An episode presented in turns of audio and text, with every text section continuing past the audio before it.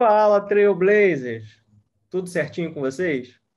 Muito se fala de trabalhar fora do Brasil, projetos internacionais, ter uma experiência internacional, que morar fora do Brasil, né? Mas e o Brasil? Não é bom o suficiente para o mercado de Salesforce? Bom, hoje a gente vai falar um pouco com quem foi viver o sonho internacional e voltou para o Brasil. Várias informações super relevantes para quem quer entender o mercado internacional, em comparação aí, obviamente, com o nosso mercado brasileiro. Bom, fica com a gente que a gente vai ter muita coisa legal aí hoje, hein? E eu, obviamente, Thiago Schmitz, né? Serei o facilitador dessa conversa especial, tendo lá nos bastidores nossos amigos, o Brunão, né? Que é o Bruno Passo, todos conhecem aí das nossas news de toda sexta-feira, e o Guilherme Monteiro, o Gui, né? Que está fazendo ótimos tech talks aí para todo mundo. Mas antes de entrar com o nosso convidado, fica aqui com um recadinho dos nossos apoiadores. Você já conhece a InnoLevels, a empresa perfeita para profissionais de tecnologia, especialmente em Salesforce? Deseja trabalhar com grandes projetos em CRM? Venha fazer parte de uma equipe pronta para entregar grandes resultados. InnoLevels, tecnologia aplicada por pessoas para pessoas. E o nosso convidado de hoje é o Rodrigo Castro. Rodrigo é Solution Architect na Salesforce, possui 11 certificações Salesforce inclusive sendo a de Application Architect, né? Ele possui também mais de 20 anos de experiência em TI, sendo nove deles com Salesforce e entregas na América Latina, México, Europa e Coreia do Sul. É muito lugar, hein? Isso aí é internacional, né? Assim, não tem a dúvida disso. Ele ajudou também diversas organizações a migrar para o Lightning, né? Isso aí, quem é diante de, de, de 2015 15, né, já, já pegou essa parte, né? Além de implementar sales, service em fintech, startup, como, por exemplo, Easy Taxi ali, Delivery Hero, Sanap, né? E ele também implementou o Digital Engagement com WhatsApp, Facebook Messenger, já trabalhou com companhias como Pearson e Ticket, né? Lá com, trabalhando com Salesforce. Isso é só uma pequena introdução, tá? Porque o currículo dele é extenso, não para aqui, tá? Depois vocês dão uma a gente vai deixar lá no final, a gente vai pedir o contato dele, vai deixar lá para ele deixar o LinkedIn dele para vocês verem como é que ele tem bagagem aí para compartilhar com vocês também, tá? Bom, seja muito bem-vindo, Rodrigo. É, o, o, o, o palco é seu, né? Então fica à vontade aí. Muito obrigado, Thiago. É muito bom, né, poder compartilhar um pouco né, o que eu vivi nesses últimos dois anos e nove meses. E a ideia é meio que aproveitar esse espaço para poder compartilhar. Agradeço novamente pelo convite. Vamos embora. Bom, você já acompanha a gente há algum tempinho e sabe que quem vem aqui, né, traz uma música para nosso, os nossos ouvintes e para os nossos espectadores, né? Que música você trouxe para a gente hoje?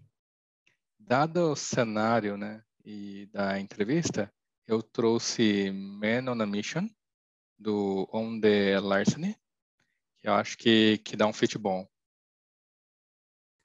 Show de bola. Essa música aí, vocês vão encontrar. Se você não conhece essa música, vai lá, hein? Vai ficar lá no nosso Spotify, tá? Na nossa playlist lá. A gente vai deixar o link aqui para vocês, tá? Tem muita música boa lá e vocês vão encontrar também Man na Mission lá, certamente vocês vão curtir a música e deixa o seu link lá com, com... volta um pouquinho, deixa, deixa o seu comentário lá, tá? Que a gente gosta muito dos comentários de vocês, tá? E certeza vocês vão curtir esse som, tá?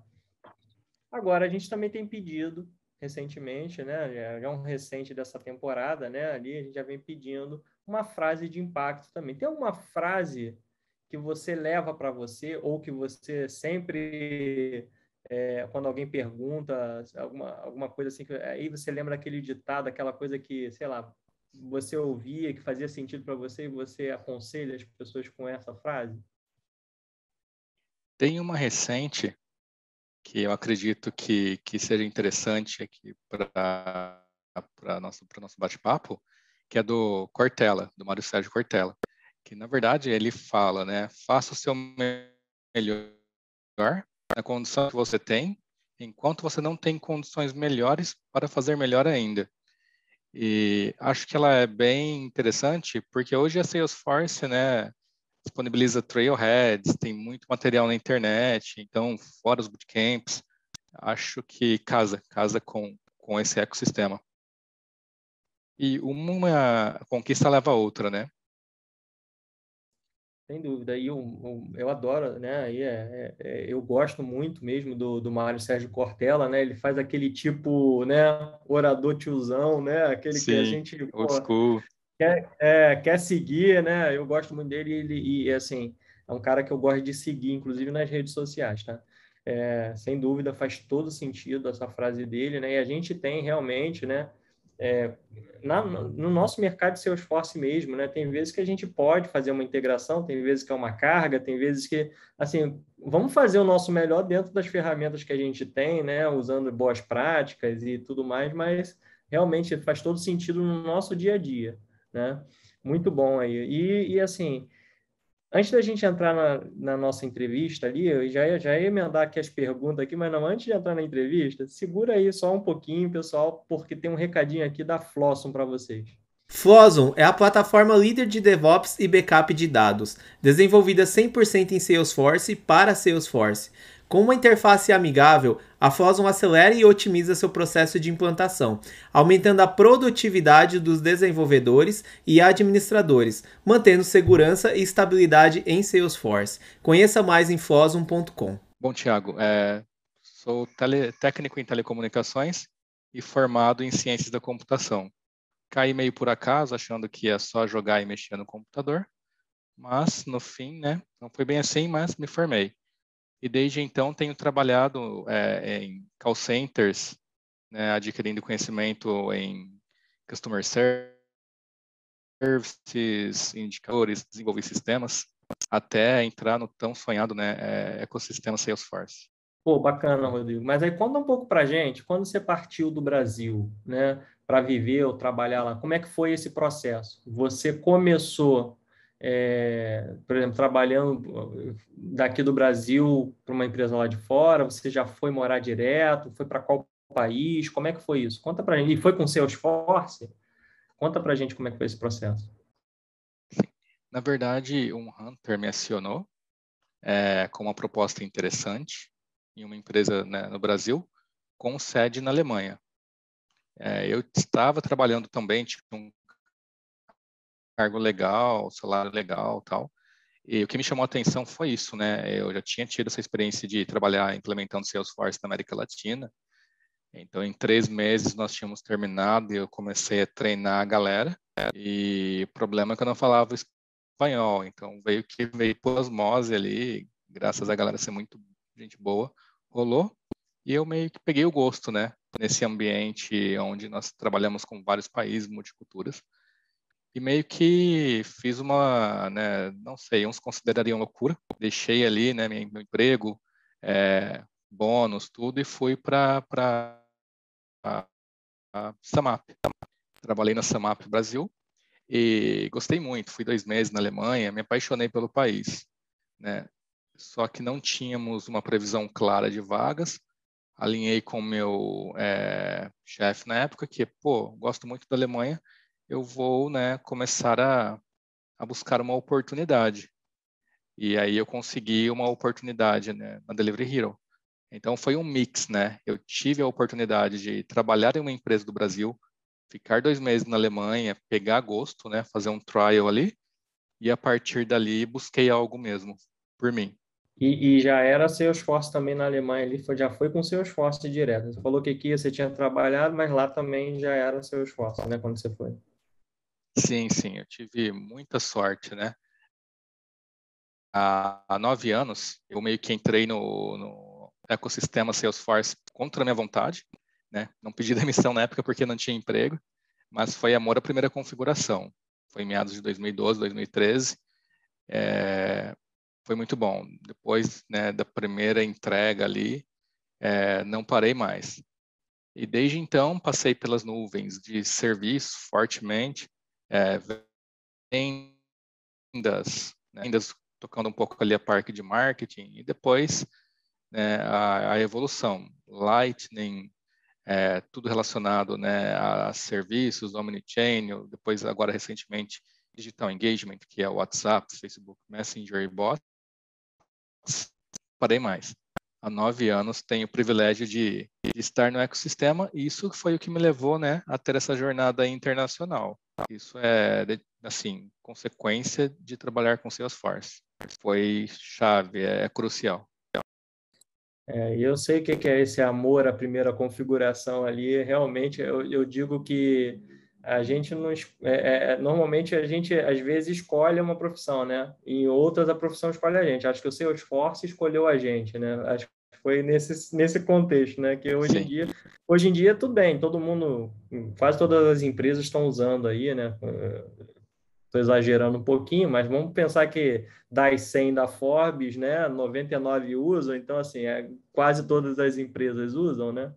É, mas então, é, é assim, eu também vim de uma época em que Salesforce, pô, eu, eu comecei em 2009, se em 2012 já quase não tinha, imaginou? Imagina. Em 2009, né? Eu Sim. ficava, se eu, se eu for demitido, eu vou trabalhar onde? Não, não sei, entendeu? Era nessa linha. É, mas realmente acho que eu fui escolhido ali pelo Salesforce e hoje, né, a gente acaba realmente a gente colheu muito, né, benefício da, desse crescimento, né? Mas na época foi uma aposta, né? Certamente. É... Isso. E aí, quanto tempo você viveu lá na Europa aí, antes dessa volta para o Brasil aí? No total foram dois anos e nove meses. Né? Eu fui em outubro de 2018 e retornei agora em julho de 2021. E esse período você ficou foi todo na Alemanha? Sim, todo na Alemanha priori eu consegui né, a, a, vaga na Delivery Hero e depois de oito meses voltei para a Samap. E aí a pergunta que não quer calar, né? Qual foi o seu principal motivador, né?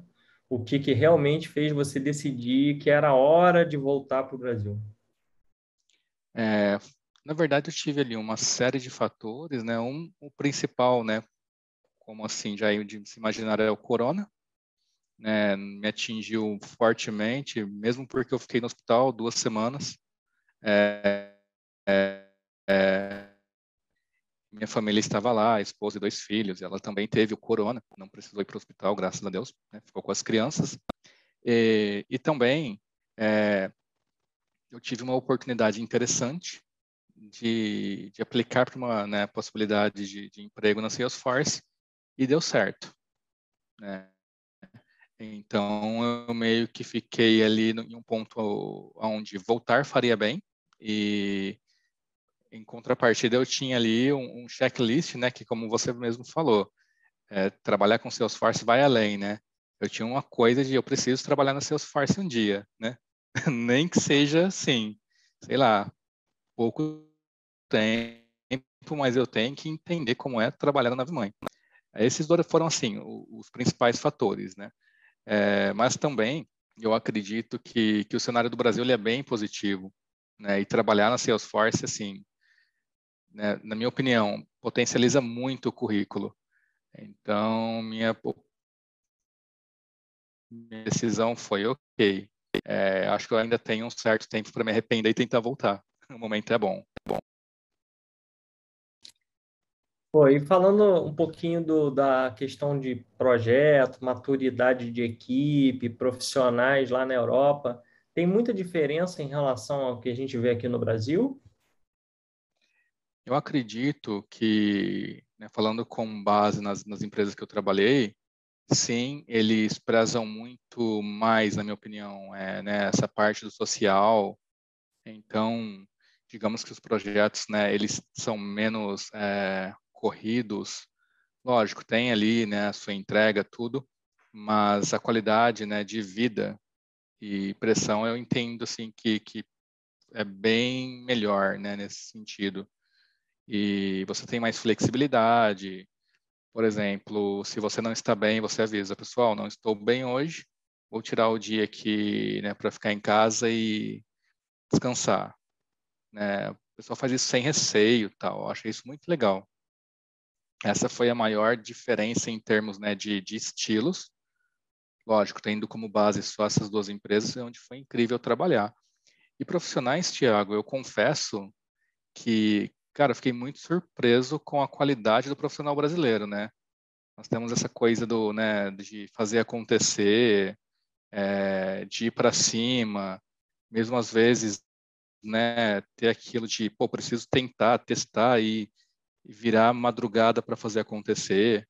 Então, na minha visão, né, mudou muito meu mindset. Hoje eu vejo nós, né, os profissionais brasileiros, como um profissional muito, assim, bem qualificado e com uma pegada muito boa, né, para lidar com adversidades, ou para né? Isso bem legal. É aquilo, né? A gente está acostumado às pancadas aqui do Brasil, chega lá fora, nada de braçada, né? Porque o projeto acaba sendo mais tranquilo tal, tira a questão do idioma, o resto é, é coisa boa, né? Sim, sim. É, ou eu tive muita sorte, né? Mas pelo que eu conversei com os outros profissionais também, aparentemente não. Mas assim, nós temos esse esse tempo ali para conseguir conciliar tudo, né? É muito legal mesmo. Tá vendo aí, pessoal? Quanta. Esse aqui é só um cheirinho, tá? No bloco, no próximo bloco, a gente vai ter muito mais informação para vocês aí. Aguenta aí, a gente volta já já.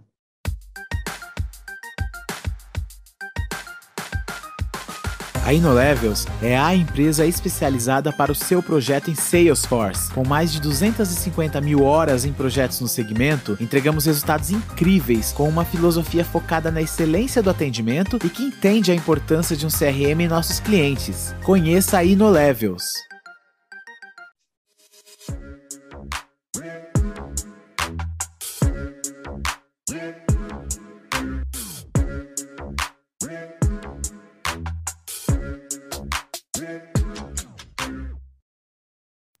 Falei que era rapidinho? Agora aquela pergunta que não quer calar, Rodrigo. Por que, que você não aplicou uma oportunidade da Salesforce lá na Europa? É complicado fazer essa, essa aplicação lá ou o teu objetivo era realmente voltar para o Brasil? Como é que era isso? Na verdade, eu apliquei. Eu apliquei para Portugal, apliquei para a Alemanha, só que tem um fator ali que seria o idioma. Né? Normalmente eles pedem B2 em alemão.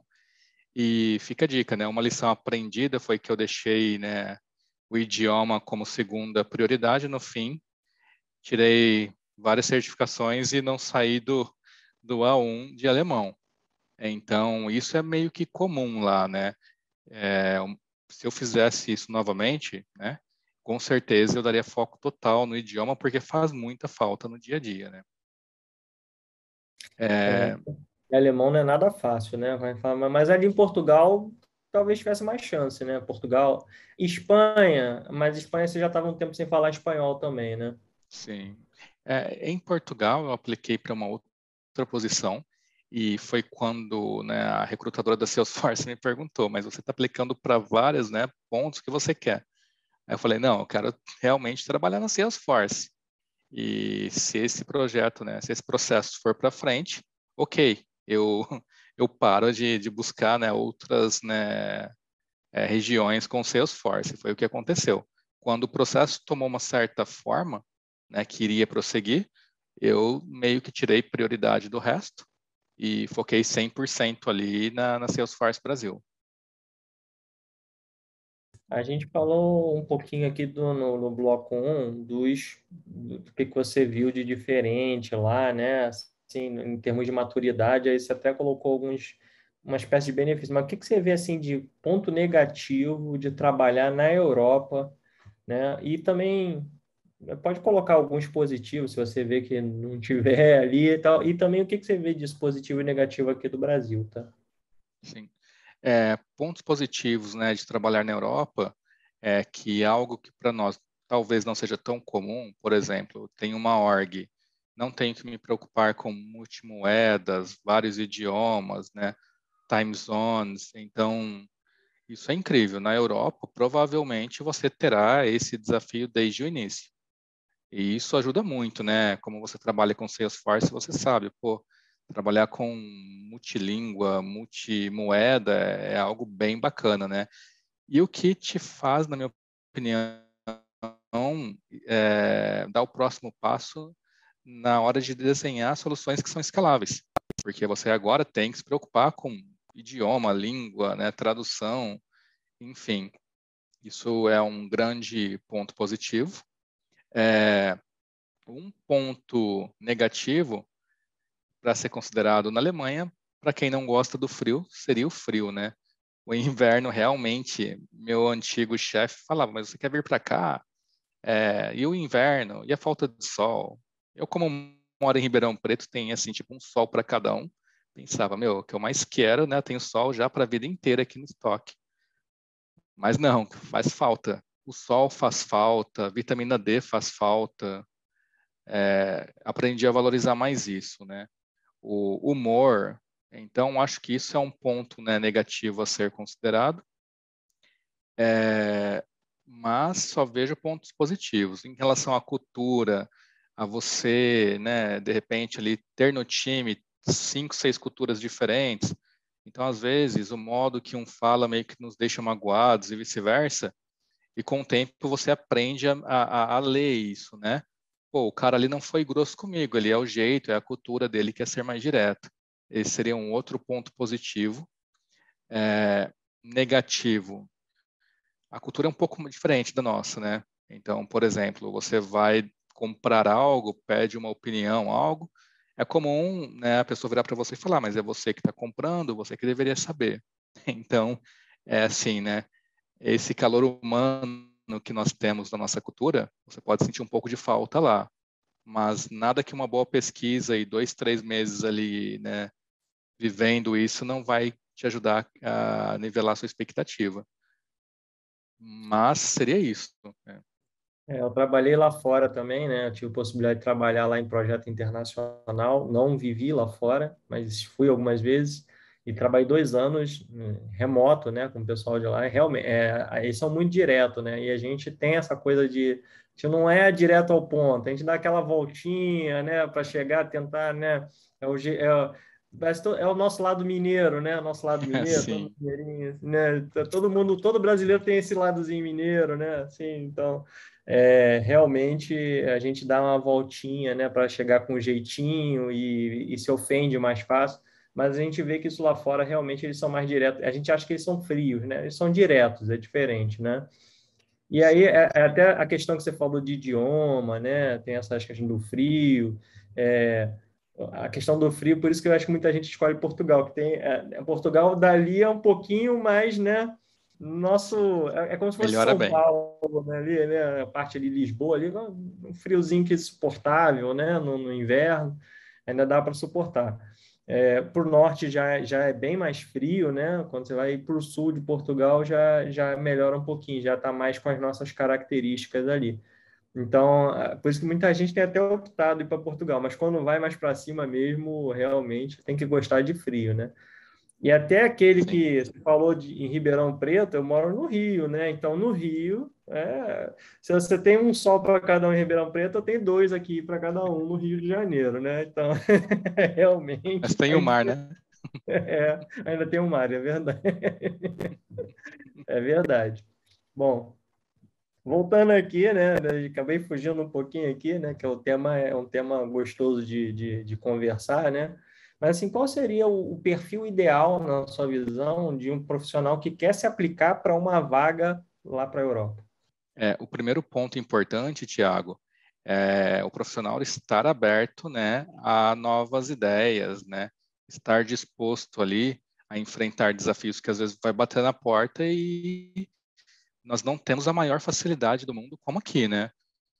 Coisa simples, eu preciso ali é, encontrar um local para morar, é, ou fazer o meu contrato de, de telefonia, né? Em alemão, preciso pedir ajuda. É, como nós falamos, né? Muitas culturas. Então, muitas vezes você precisa ali né, ter o jogo de cintura, isso nós temos de sobra, para né, ir conseguir seguir. Embora seja, na minha opinião, bem mais, né, digamos assim, voltado para é, o bem-estar no sentido de, ok, não tem tanta pressão, você faz as suas horas, está doente, você pede né, folga ali sem receio, mas em contrapartida, né, existem alguns pontos que sim, sim, não, não. Então, às vezes, nosso jogo de cintura não vai funcionar. É, com essa né, disposição, eu acredito que o profissional já esteja né, bem qualificado. E lógico, né, se você aplicar para uma vaga sênior, vai chegar lá, eles vão te cobrar como sênior, né? Como pleno, júnior, ok. Em relação ao idioma, vai com coragem, vai ter entrevista, deixa claro, né? O meu inglês é esse aqui, né? Me comuniquei, beleza. No começo eu nunca gostei muito, né, de ficar estudando idiomas, parte de gramática, tal. Então, no começo, aprendi muito, porque eu tinha perdido ali, sei lá, 60% da minha comunicação. Eu tinha que melhorar isso na, na, na solução. Então, eu comecei a ficar mais preciso na, na solução e né, compensei o gap aí e o inglês foi melhorando por consequência. Mas, assim, você precisa estar acostumado a não viver na zona de conforto, né? E, e algumas vezes, ou muitas, da bate aquela síndrome do impostor, né? Como nós estamos fora da zona de conforto, você fala, meu, e agora? E aí arregaçar a manga, jogar uma agulha no rosto ali, seguir em frente. Acho que isso é o que, que molda, né, um profissional para encarar o desafio. É, e acho que para quem nunca trabalhou fora, né, que você falou do inglês aí, voltando no inglês de novo, e que inglês é fundamental para quem é ir para fora, ah, mas eu estou indo para Portugal. Portugal não trabalha, no geral, com projetos em Portugal só, né? Ele trabalha com a Europa. Então, o idioma falado lá também para trabalho é o inglês. E os portugueses falam bem inglês para quem acha né, que a gente no Brasil não tem muito, né? Não aprende o inglês na escola, eles aprendem, né? De verdade, né? O nosso inglês de escola aqui não, não ensina nada e eles aprendem. Mas é, é, é, é interessante isso porque por mais que a gente, é, por nível do curso nosso aqui no Brasil, a gente sai, digamos assim, fecha o curso e a gente não está 100% confiante em falar, né? Eu lembro quando eu fui é, trabalhar é, com um projeto lá fora, e eu já tinha trabalhado é, em call center é, com cliente fora, né? Durante quatro anos e meio, mas fiquei quase que dez anos sem, sem falar inglês, assim, no dia a dia, né? E aí você, então o inglês cai, tu perde vocabulário, né? Mas consegue falar e tal. Nessa que eu fui, eu lembro que os primeiros, o primeiro mês, né? Que é o mês que você, teu cérebro começa a puxar de volta aquilo tudo, né? Que você aprendeu. Assim, mas eu, eu, eu chegava em casa todo santo dia com dor de cabeça. Mas assim, é um desafio mesmo, né? Mas depois disso, depois que você passou por esse choque, né? Você já, já, já consegue né, manter a fluidez, conversar, fazer apresentação. Você usa muito recurso audiovisual, se, é aquilo, né? Se você não. É mais fácil, às vezes, você falou, foca na solução. Mostra a solução e completa com o que você sabe do seu inglês, que você vai sair do outro lado, entendeu? É, não, se for só tentar no teu inglês, às vezes vai faltar, né? Então, o recurso audiovisual ajuda muito também nessas horas. É, mas eu lembro que eu, eu, eu, tinha dor de cabeça todo dia, né? Porque eu passava o dia inteiro em call e em inglês, então era um desafio muito grande. Mas depois desse primeiro mês, aí era assim, já estava em zona de conforto de novo, né? Conversava normalmente, aí começava a, a, a, fazer amizade no projeto, né? E puxar outros assuntos e o inglês vai melhorando naturalmente, né? Até que você viaja e você começa a desenrolar no presencial, né? Que é bem, bem bacana também. Não, isso Mas, é assim, bem importante mesmo. Voltando aqui no, no lei trabalhista alemã, ou não sei se é muito diferente do restante da Europa ali, mas assim, as leis trabalhistas alemãs são muito diferentes da brasileira. É, tem algo assim que precisa se preocupar em relação aqui no Brasil, né? Que a gente tem a gente conhece a nossa CLT, tem um monte de proteção na CLT, que nos Estados Unidos não tem, né? É completamente diferente. Os Estados Unidos está muito mais com o PJ da vida, né? O, o, modelo de trabalho deles. Mas como é que é na, na Alemanha ali, na Europa? Como é que isso funciona? Bom, é, no meu caso, é, quando eu apliquei para a vaga, existe um site chamado Anabim. Né? O que esse site faz? ele meio que faz um comparativo é, relacionado à sua instituição de ensino e ao seu curso, né?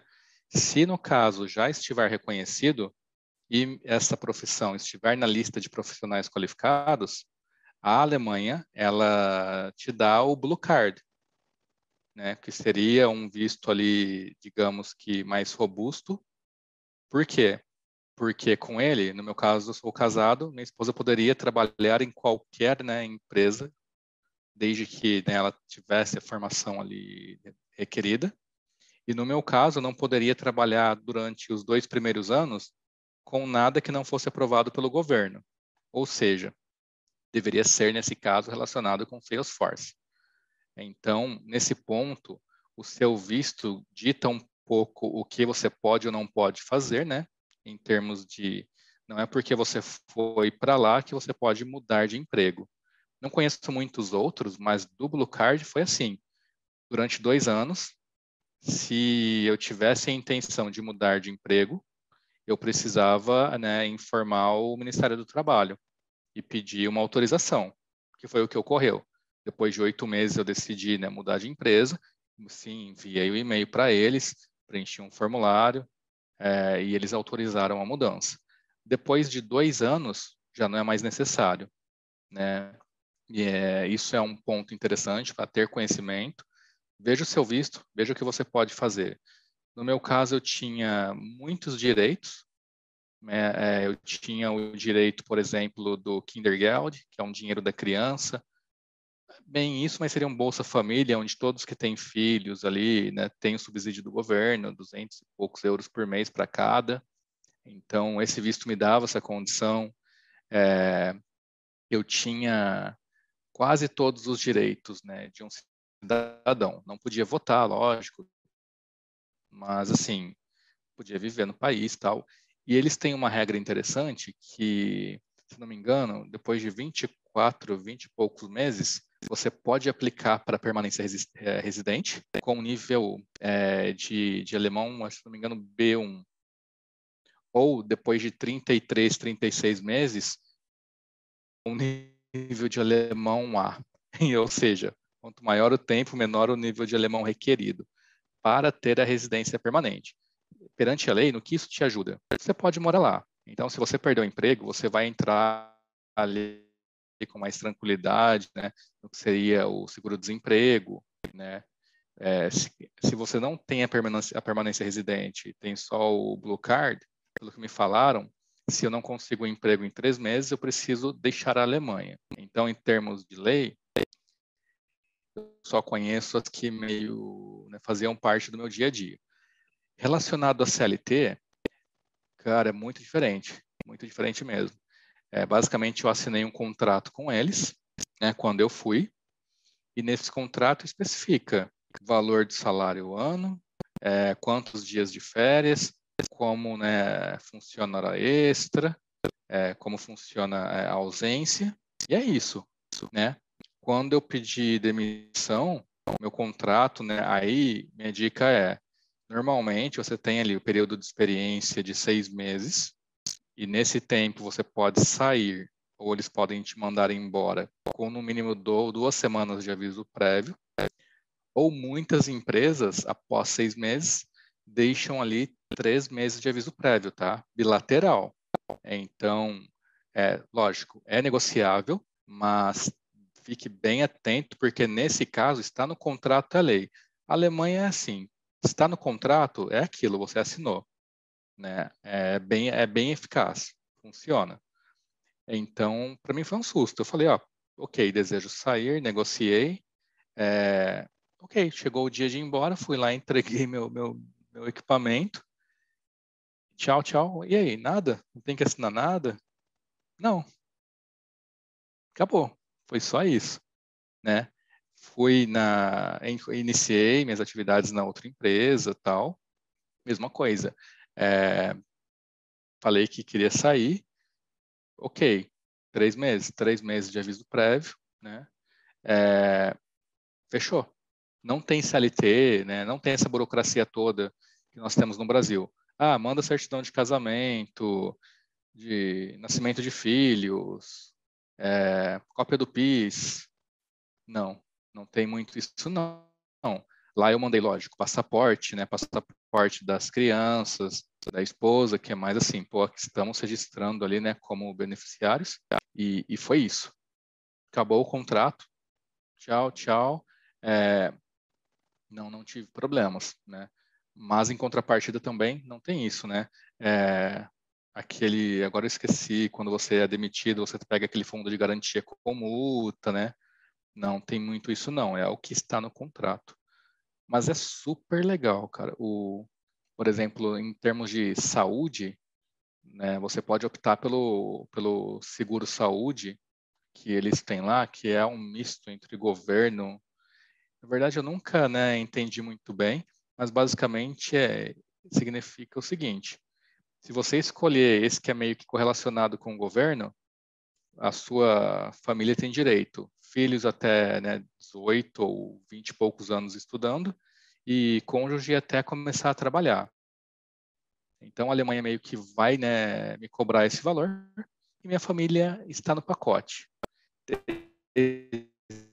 Existem os particulares, e aí eu pago por pessoa, fica um pouco parecido com o Brasil, mas é um país onde as leis são muito voltadas para a família, impostos, né?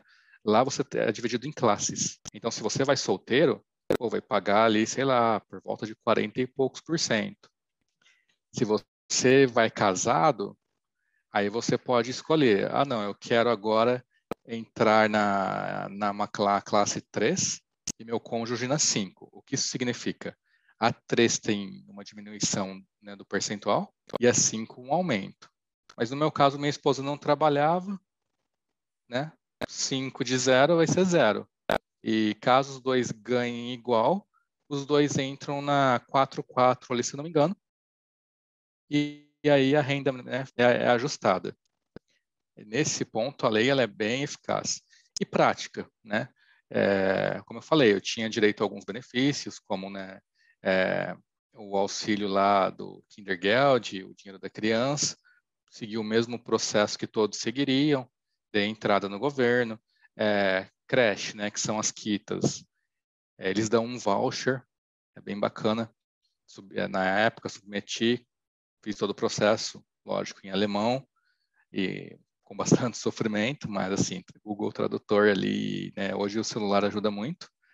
Tive direito, é muito, né, assim, direto, né? Você não tem, digamos assim, surpresas nas entrelinhas. Legal. E você quase, pelo visto, então, pelo tempo que você falou, quase você pegou a, a tal nacionalidade, né? O, a possibilidade de residência lá, né?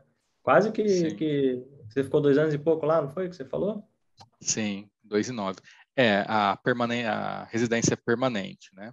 Com a residência permanente, você, tipo, já pode ficar por lá e, e de acordo com a combinação do seu visto, fluência no idioma, eu, na época ali, você meio que diminui o tempo para tentar aplicar para a cidadania. Então, se eu não me engano, são sete anos aí B1, B2 você diminui para 6 e com Blue Card diminui mais um ano. Aí não, né, na época não me aprofundei muito mais porque comecei a, a buscar, né, uma alternativa, mas assim, é bem é bem direto, né? E, e como é que foi o processo para tirar o visto para ir para lá trabalhar? Você falou que foi esse Blue, né? Blue Card. É, Blue lá. Card. Uhum. É, mas é, você foi no consulado aqui, o pessoal de lá fez isso para você? Como é que foi esse processo? Foi muito louco, Tiago. Eu conversei, né, com meu chefe, que assim ia começar a buscar e assim literalmente em duas semanas comecei a, as entrevistas. Em mais duas já estava no consulado. Como funciona? É, ou funcionou nesse caso? Eu consegui a oferta de trabalho é, a empresa me deu todo o suporte né, nesse sentido, com instruções, é, que basicamente foram, me enviaram um contrato, o, o que mais assim, fica como um ponto de atenção, é que naquela época já era difícil agendar né, um horário. Com, agora, com o corona, eu acho que talvez seja um pouco mais difícil. E não tinha, né? A empresa tinha uma necessidade que eu começasse em outubro já era fim de agosto. Na, na verdade, minto, já era 7 de setembro quando eu consegui meu visto, a minha, a minha, meu agendamento. E, e meio que, como eu disse, tem um checklist, né? A empresa me auxiliou, eu vi que eu me enquadrava no Blue Card, então eu tinha, minha instituição era reconhecida, meu curso era reconhecido, eu tinha um contrato, né, onde o valor mínimo de, de salário em euros ano, né, era era necessário, era suficiente, e tinha toda a relação de documentos. Então, não lembro todos, mas tem essa parte na validação do ANABIM, é, todo documento precisa ser né, ter firma reconhecida e também ter a apostila de, de AIA, faz isso no, em cartórios, né? Basicamente, essa apostila valida seu documento internacionalmente. E esse processo do visto provisório durou, se não me engano, uma semana. É, então, numa ordem cronológica, meados de meio de, de agosto deu certo. Eu consegui o agendamento para 7 de setembro. E mais ou menos uma semana depois, é, eu consegui receber o visto né, provisório para embarcar no dia 5 de outubro de 2018. É, foi bem, bem bacana naquela época, né, uma vez que você tenha comprovado né, toda a documentação ali, né, ok, a parte profissional, a parte contratual, e tem um ponto interessante, quando você chega na Alemanha, você precisa fazer o Ameldon, que é tipo um registro. Então, não tem como você chegar na Alemanha agora e buscar emprego, tentar fazer um contrato, sem estar registrado lá. Esse registro basicamente diz onde você mora e você precisa ter um imóvel ou viver com alguém ali, né, que te dê essa carta falando, Tiago, mora aqui comigo. E a empresa me ajudou com tudo isso. Eu tirei o visto, né, provisório no Brasil, minha família não, é, e fui para lá. Chegando lá, eu dei entrada né, no consulado lá, no Ministério do Trabalho. Eles me deram meu blue card, né, tipo o meu visto provisório de três meses né, foi meio que expirou e eu fiquei com o Blue Card. E aí minha família já foi direto para lá, eles foram depois de dois meses, e a agência né, que foi contratada agendou, por exemplo, né, uma sessão para que eles conseguissem né, aplicar para o visto de dependência do, do Blue Card.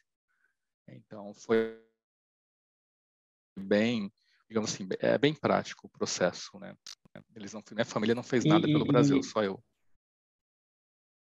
E no caso lá, quando você falou que a empresa te ajudou, mas inclusive para achar local para morar, ou você que teve que procurar, foi difícil? Como é que foi?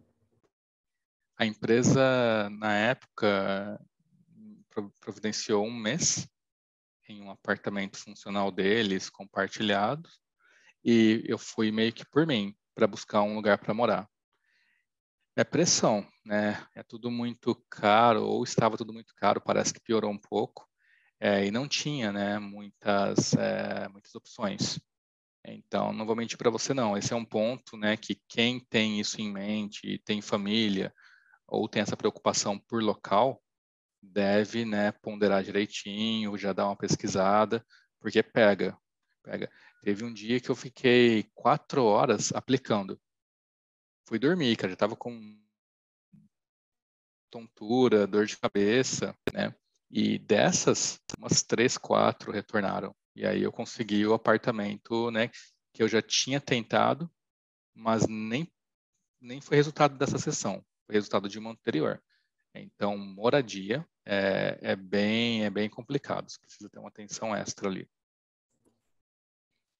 É, e, e, e, você chegou a ter algum tipo, assim, assim, profissionalmente, ou ali com o pessoal que você tem mais contato, preconceito, porque brasileiro, né, lá, o pessoal acho que até percebe que, né, que, não, que não é de lá, né, é latino, não sei se identifica exatamente que é brasileiro, mas que a gente tem uma característica diferente realmente quando está lá fora, é perceptível isso, né? Rolou algum tipo de preconceito? É, se eu falar para você que não, estaria mentindo mas eu, assim, categorizaria como algo que nós passamos aqui hoje, né? É difícil, né? Você não se sentir meio, é, de uma certa forma meio que ofendido ou não sentia um certo preconceito, mesmo no Brasil, né? Em relação a estados, né, cidades ou então eu, eu categorizaria como algo assim, né, já já previsto, mas coisas do tipo que eu escutei, né, pessoas sofrendo é, de entrar em um elevador e a pessoa fala não, não vou entrar no elevador, né, tem essa pessoa aí dentro, é, não, graças a Deus não. Mas, assim, já houve situações que era claro, né? Que, pô, é, tem, tá rolando alguma coisa estranha aqui. Mas aí que eu fazia, cara, era bola para frente. Porque, assim, se for parar, né, para tentar argumentar, é, um, é um cenário né, que tudo vai ao extremo. Então, você vai buscar uma casa, o contrato está em alemão, muitas vezes você, o cara que vem falar com você, ele vai falar um pouco de inglês, um pouco de alemão. Então, o bom é que tudo é vivido no extremo. Pelo menos assim para mim foi, né? principalmente por falta do idioma. É, então, o que eu decidi? Coisas que eu vejo que pô, não, não trazem dano, bola para frente, né? É, você falou da questão do idioma aí, voltando, Alemanha, né, a gente fala do inglês internacionalmente, mas eu, eu falo inglês, eu falo espanhol, um pouquinho de francês, tá? É, e eu fui para a Suíça, né? A primeira vez que eu fui, eu fui pela, eu fui lá pela parte francesa, foi tranquilo, né? É, assim, você, no francês, como eu já estava estudando alguma coisa, já conhecia, é, você consegue ler, né? Tem muita, então você, você sai do outro lado. Agora, quando eu fui uma vez por Zurique, Zurique é a área alemã, assim, você sabe, aí é, é igual aquele negócio de acreditar em Deus, né? Você vai na fé, assim, porque você não entende nada. Acho que é a mesma sensação que é você ir no Japão e na China, se não tiver as plaquinhas em inglês de alguma maneira lá, você não consegue entender o que está escrito. Você só consegue, assim, é, quando você encontra alguém que fala inglês, né? Você pergunta em inglês, e lá tem muita gente que fala inglês, né? É, principalmente no, nos pontos turísticos e a pessoa fala, segue aqui, vai para essa plataforma aqui, e aí você faz as coisas na fé, né? Não, a pessoa falou Sim. que era aqui. Tem que ser aqui, porque se não for, tô ferrado. Porque você olha no teu bilhete, você não consegue interpretar o que está escrito no bilhete. É impressionante, né?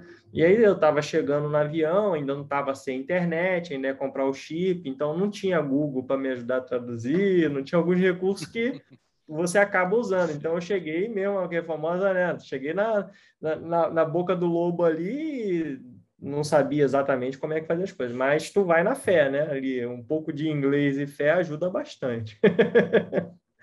Agora, eu tenho uma curiosidade, fugindo um pouquinho aqui do, do, do, do, do, nosso script, né? É, os impostos lá, né? Você falou, ah, paga 44% de imposto tal. É descontado na fonte? Você paga no ano seguinte? Como é que é? Tem imposto de renda? Como é que funciona isso? Sim. É, não, na, você já tem isso direto na fonte, como aqui seria o imposto de renda, né? Então, no seu é, contra-cheque ali, Olerite, já vem o quanto você contribuiu com, com saúde, com a parte social, né? é bem visível, vem a sua classe. Então, já tem esse abatimento na fonte. E também existe algo parecido com a declaração de imposto de renda. É, aqui, é, vale validar, mas se não me engano, durante os três primeiros anos, você não precisa declarar. E depois que você declara, você precisa declarar sempre. Mas eu ouvi também que não, você só precisa declarar quando você acha que vai receber algo. Eu não arrisquei, né? Declarava todo ano. No primeiro ano, existem uns benefícios. Então, digamos que eu consigo muito dinheiro de retorno, né? Consigo uma quantia boa, porque entra mudança, né? Vários custos. Então, eu já cheguei, declarei e reembolsaram, né? devolveram um valor legal. No ano seguinte, né? Já foi menos, no terceiro ali quase que empatou, mas seria algo que ficaria muito próximo da declaração de imposto de renda, mas de forma extremamente, extremamente simples. Basicamente, você tem até aplicativos para isso. Você tem uma folha ali com alguns itens numerados. E aí esse aplicativo já te, já te meio que te direciona. Ó, essa é a linha 4, essa é a linha 5, aqui você coloca essa parte, a outra. Então, eu não me lembro bem, é, um ponto também de atenção é, quando eu cheguei na Alemanha, eles me classificaram como a classe, agora eu não lembro se é, se é a classe 1, que é a classe de solteiro, porque a regra é, se minha família não está lá, eu não não entro na classificação de família. Então, quando né, eles chegaram, minha esposa chegou, aí eu fiz esse, né, essa alteração de classe e eu declarava o imposto né, de renda, digamos, é, junto com ela, era duplo. Então, colocava ali o que eu ganhei, colocava os dados dela, é, colocava as crianças. Então, alguns gastos, né, eles também cobrem, como a internet, e, o que é bacana é que essa parte social é muito forte. Então, por exemplo, quando né, teve esse impacto com o corona, é, logo na sequência, você tinha a opção de declarar ali que você tinha gastos com um quarto.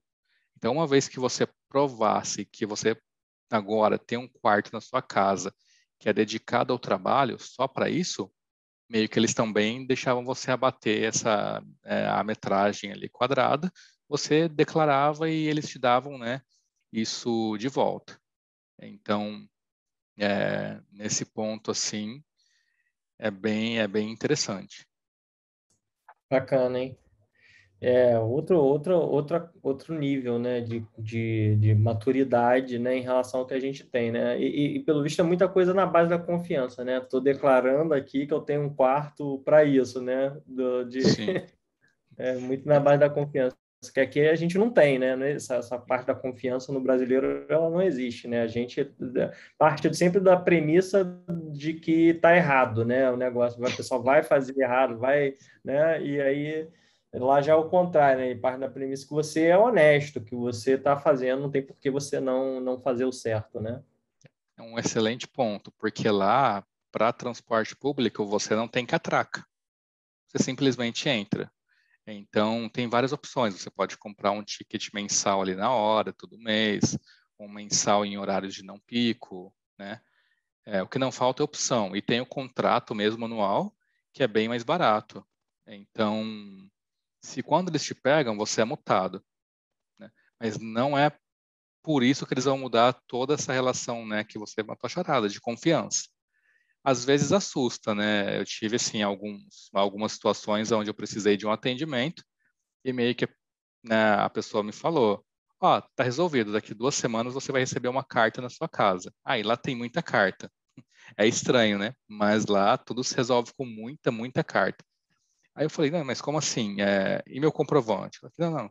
Né? O que você quer dizer com isso? Eu falei, não, como eu vou saber que, né, que deu tudo certo?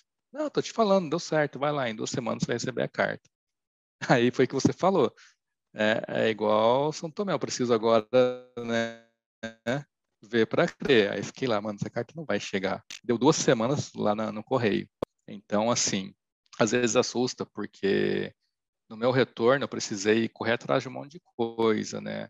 Número de PIS, me surpreendi positivamente ao extremo, né, com, com o site do nosso governo loguei, não tinha senha, não tinha nada que os bancos que eles queriam para me validar, não tinha senha.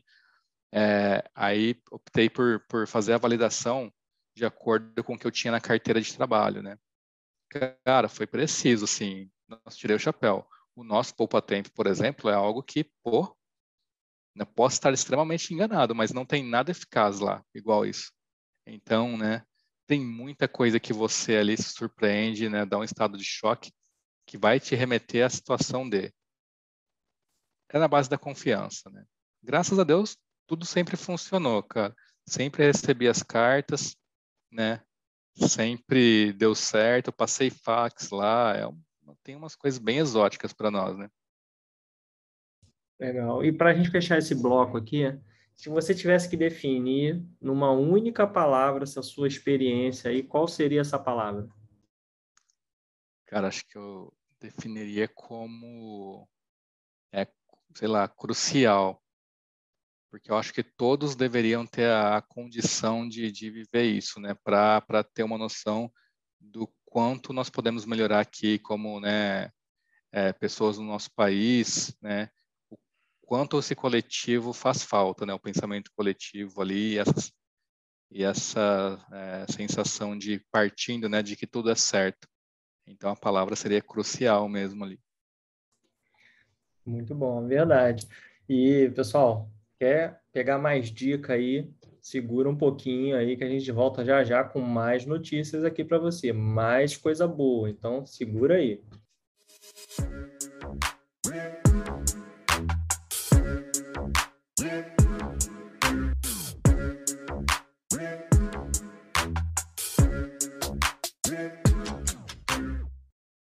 Viu? Rapidinho, já voltamos aqui e queria saber, Rodrigo, onde eu consigo mais detalhes sobre uma carreira internacional? Por onde normalmente eu deveria começar a, a fazer uma busca né, de, com os meus skills aqui, né? O que, que você me indicaria? É, o que eu indicaria como primeiro ponto ou ponto de partida, o próprio LinkedIn todas as minhas oportunidades com Salesforce, exceto essa que o Hunter me abordou, mas via LinkedIn, partiu de lá, né? É, no caso, sei lá, seleciona o seu país, palavra-chave ali, quero trabalhar com Salesforce, administração, desenvolvimento, arquitetura, e, e aplica, né? Aí vale pesquisar de acordo com o país, né? Um modelo ali de currículo, vale uma boa carta de apresentação, é, mas não, a priori, não gastaria com, com nenhum, né, nenhum serviço de auxílio, até meio que esgotar a possibilidade do LinkedIn. Legal. E existem empresas ali que são conhecidas, alguma coisa assim, que ajudam com essa parte de realocação e visto, ou normalmente é. No teu caso, a empresa ajudou muito, mas assim, existem empresas que, que apoiam isso, que eles indicam para você, não vai na, talvez uma, uma empresa mais conhecida para resolver isso, ou é muito no tato mesmo ali, ter que ir buscando a informação? Sim, existem algumas empresas, né? Existem várias, é, mas acho que vale buscar no Google. Eu assim não não consigo recomendar agora porque não utilizei esse serviço, mas ali você consegue né, encontrar algumas que têm alguns cases, né, relacionados com países, por exemplo, como Canadá. Então, nesse caso, vale uma busca. Assim, tem um. Eu não sei exatamente se isso é verdade ou não, né? Mas já ouvi algumas pessoas falando que pode, brasileiro pode ir para a Europa e trabalhar três meses sem precisar de visto. Eu sei que turista, certeza que é três meses. Mas trabalhar, eu tenho minhas dúvidas. Mas pode isso? Vale a pena ir também na cara, na coragem, assim, e até achar um local? Ou melhor é ir daqui mesmo sem, sem, sem arriscar? Na Alemanha, ir como turista para se arriscar, não recomendo.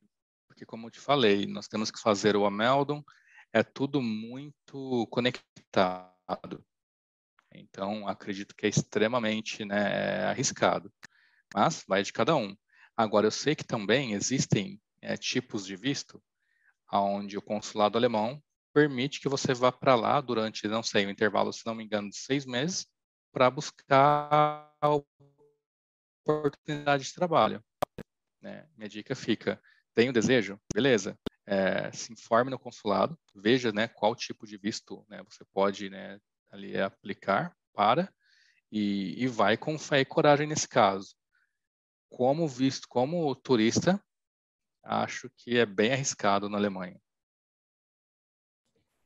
E existe ali alguma empresa, existem, eu sei que para Portugal existe, eu já vi, mas assim, empresa de consultoria especializada em visto e realocação que você recomende alguma? Tem alguma assim que você é, ou que você teve colegas que foram fazendo alguma coisa por elas, ou que você mesmo tenha usado algum desse serviço? Para a Alemanha, por incrível que pareça, não conheci, acho que ninguém, não me lembro de ninguém que foi através de uma empresa assim, né? Paguei a empresa, ela fez o, o meio de campo. A maioria meio que aplicou direto e, e foi. Nesse caso, assim, não teria por hora. Beleza. É, é, assim, Rodrigo, o papo foi super rico, sim, mas vamos para a gente deixar aqui mais uma. O que, que você tem lido, o que, que você tem ouvido, o que, que você tem acompanhado, né, ultimamente aí que você deixa para o pessoal como recomendação? É, bom, relacionado né, a Salesforce, tenho ali de uma forma né, bem é, ativa né, é, estudado pelo Trailhead, então vale muito a pena. É, né, em termos de carreira, né, comecei a fui assim estudei fortemente financial services, né, essas indústrias emergentes. É, em paralelo, né, hoje é, comecei a estudar é, técnicas né, de, de habilidades né, de engajamento com o cliente, então mais é soft skills, isso no âmbito, é, digamos, né, profissional, e no âmbito pessoal, assim, alguma leitura de algo não relacionado, né, leve, por exemplo, Homo Deus, algum livro ali, né, que, que fica no, no, na prateleira que não é dedicada a TI. E, assim, a volta foi bem intensa, né, é, trabalhar na Salesforce é excelente, né, nós temos muito acesso ao material e ainda continuo nessa, um pouco que, né, vislumbrado, né, nas possibilidades. Então, seria isso por hora. E, assim, bom, trabalhar na Salesforce deve ser realmente ali, né? Todo mundo, né? É, é, é considerada aí a, a, a melhor empresa para se trabalhar, né? Em vários países, né? Então, assim, realmente deve, deve dar um gás, um ânimo, né? Para quem sempre trabalhou com Salesforce, trabalhar na Salesforce, né? Então, sem dúvida, aí deve dar um ânimo bom, né? E assim, Rodrigo, o papo hoje foi super rico mesmo. Eu estou bem, bem motivado aí, né, com, com o que a gente ouviu aí, né? Espero que o pessoal também tenha gostado, mas assim, obrigado. Como é que faz para o pessoal te encontrar ali? Onde é, como faz para te achar? É LinkedIn, e-mail? Como é que o pessoal te busca? Bom, LinkedIn, é Rodrigo Castro. Acredito Salesforce deve aparecer por lá. Seria a, a fonte principal ou no via Trailblazer, aí a minha URL ela é Rodrigo Tillman, tudo junto. T-I-L-L-M-A-N-N. Então não lembro de qual a, a URL, mas assim, é, depois é barra Rodrigo Tillman, tudo junto. A gente vai deixar aqui para vocês aqui nos comentários, que aí vocês vão encontrar certamente, tá? É, Rodrigo, mais uma vez, brigadão. Espero que vocês tenham gostado desse episódio aí. Eu adorei, tá? Então, assim, não deixe de enviar para a gente aí seus comentários, seus feedbacks aí pelas nossas redes. A gente tem página no LinkedIn, tem no Facebook, tem no Instagram, tem no Twitter. E é só procurar. Lá tá tudo, em todos os lugar, lugares está lá, arroba canal Salesforce Brasil vai encontrar a gente, tá? E me adiciona também lá no LinkedIn, como eu falo, é facinho, Thiago com H, Schmitz, S-C-H-M-I-T-Z. Escreva assim desde criancinha não erro, então é facinho, tá? E vocês adicionam também lá os seus amigos, né? Guilherme Monteiro, do canal Salesforce Brasil, vocês vão achar ele lá, tanto no em tudo que é rede, né? Guilherme Monteiro, e o Bruno Passos, vocês vão encontrar também no LinkedIn, tá? E para fechar esse episódio, a gente não pode deixar do agradecimento aos nossos apoiadores, né? Segura aí. Inolevos é uma empresa que oferece soluções, serviços e consultoria em TI, possui uma equipe multidisciplinar que é capaz de entregar resultados com agilidade em projetos Salesforce, integrando até mesmo outras tecnologias. Então, conheça a nossa parceira Inolevos de longa data, a gente também deixa o link delas para vocês entrarem no site e conhecerem tudo sobre essa empresa que é nossa parceira. E a gente agradece também aos nossos parceiros da Flosson, Lembrando que, graças a eles, né, os nossos parceiros, a gente traz esse conteúdo de qualidade aqui para vocês, tá? Então, para você, ouvinte, que estiver curtindo esse episódio lá pelo Spotify, não esqueça de clicar lá no botão seguir. E se estiver ouvindo pelo iTunes, deixa lá suas cinco estrelinhas e comentários que a gente lê tudo, tá? E curte muito, tá bom? Bom, mais uma vez, muito obrigado, Rodrigo. Show. Pessoal, até a próxima, tá? Até a próxima. Muito obrigado pelo convite.